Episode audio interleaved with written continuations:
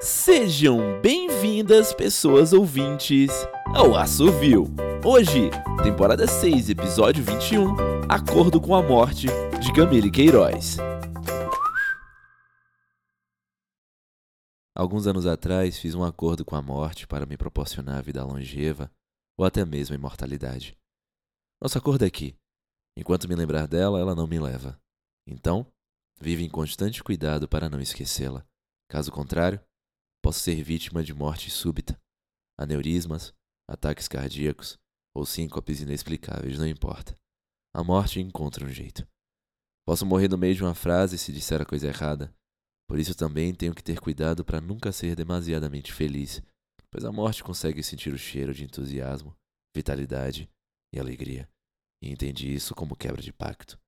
Deve ser por conta da ilusão momentânea de mortalidade que tais sentimentos proporcionam. Recebi convites para participar de eventos importantes na minha vida profissional, mas eram em outros países, então não fui. Eu sabia que o avião poderia cair. Não que eu tenha medo de andar de avião em si, é apenas o acordo. Não posso esquecer da morte. Então, ao lembrar que a morte pode me levar no acidente de avião, consequentemente não posso andar de avião. Perco o evento, mas não perco a vida. Eventualmente, os convites pararam de chegar. Também deixei de praticar montaria, pois logo pensava que tinha de inserir o medo da morte na equação da decisão entre andar ou não a cavalo.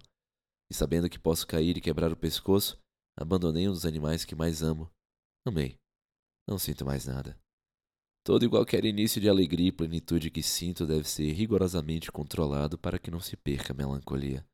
Procuro pensar em tudo de errado, tudo que falta para que minha vida seja o mais confortável possível. E se minha vida não me oferece obstáculos suficientes, Começo a pensar na desgraça alheia, e assim me mantenho em constante estado de miséria. Se estou com saúde, penso em todas as pessoas que não a possuem. Se minha refeição está gostosa, imediatamente imagino que posso morrer engasgado. Ou penso em todo mundo que não tenho que comer. Se minha cama está macia e confortável, penso nas pessoas que não têm onde morar e estão sofrendo com o frio dos infernos, sujeitas a horrores perpetrados por outros humanos. Tudo pela falta de um lar o que perante a sociedade parece ser o que define seres humanos como gente. Um que mora na rua não é visto como pessoa. Apesar de que também sei que o lar é um lugar extremamente perigoso. Como um colega que escorregou no molho de tomate que havia derrubado no chão. Ao cair, bateu a cabeça e morreu. Outro colega que passou a toalha do banho em espinha nas costas e a fez infeccionar. Não deu a devida atenção e morreu dias depois de sepse. São muitos os riscos: eletricidade, fogo, quinas de móveis, escadas, varandas desinfetantes e potes de sorvete, para dar alguns exemplos. Também não pude ter relacionamentos. Paixão demais poderia me fazer feliz e não vale a pena morrer por ninguém. Consequentemente, também não tive filhos. Apesar de saber que muitas vezes crianças podem ser material farto para estresse e aborrecimento, tive medo da sensação que alguns colegas me relataram. Pelo que dizem, ter um filho parece consertar alguma coisa na alma. Deus me livre.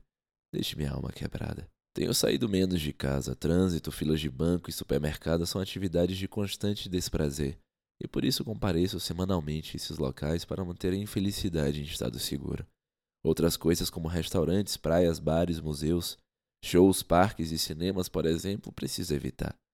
Posso ser pego desprevenido e ter um súbito momento de alegria que provavelmente me condenaria ao fim de minha existência. Uma das coisas que mais amo na vida é ler. Tive então que passar a ter muito cuidado na escolha de minhas leituras. Não posso ler nada muito otimista. Corro o risco de quebrar o pacto e sofrer as consequências. Sou dependente de spoilers. Preciso saber se um livro termina mal ou não antes de começá-lo. Livros que oferecem verdadeiras catarses, redenção de personagens ou as mais incríveis conquistas, aventuras e emoções positivas me são terminantemente proibidos. Ainda assim, consigo ler bastante. É impressionante a potência de um livro. É uma arte baseada somente nas ideias e nos sentimentos de alguém, que se utilizou de símbolos, nas letras, para registrá-la. Não há materialidade na arte em si, somente no suporte, que é o livro. No cinema, atores, cenários, objetos de cena. Na música, instrumentos e vozes. No teatro, nas artes visuais, na dança, em todas as modalidades é necessário haver elementos físicos visíveis também na concepção artística. Mas a literatura é a única arte produzida toda na mente, sem materialidade para a concepção da ideia. Sua manifestação física se dá apenas no registro do texto e no suporte para disseminá-lo. O que vemos de fato são símbolos desenhados em um papel, mas a força está nas ideias transmitidas pelos símbolos, na imaginação ali impressa e que me convida a fazer papel ativo de imaginar também. E assim, enquanto leitor, mergulho, me entrego, sou potência, plenitude e. Meu nome é Ariel Aires e essa foi Acordo com a Morte de Camille Queiroz, aqui no Assovio. Até a próxima!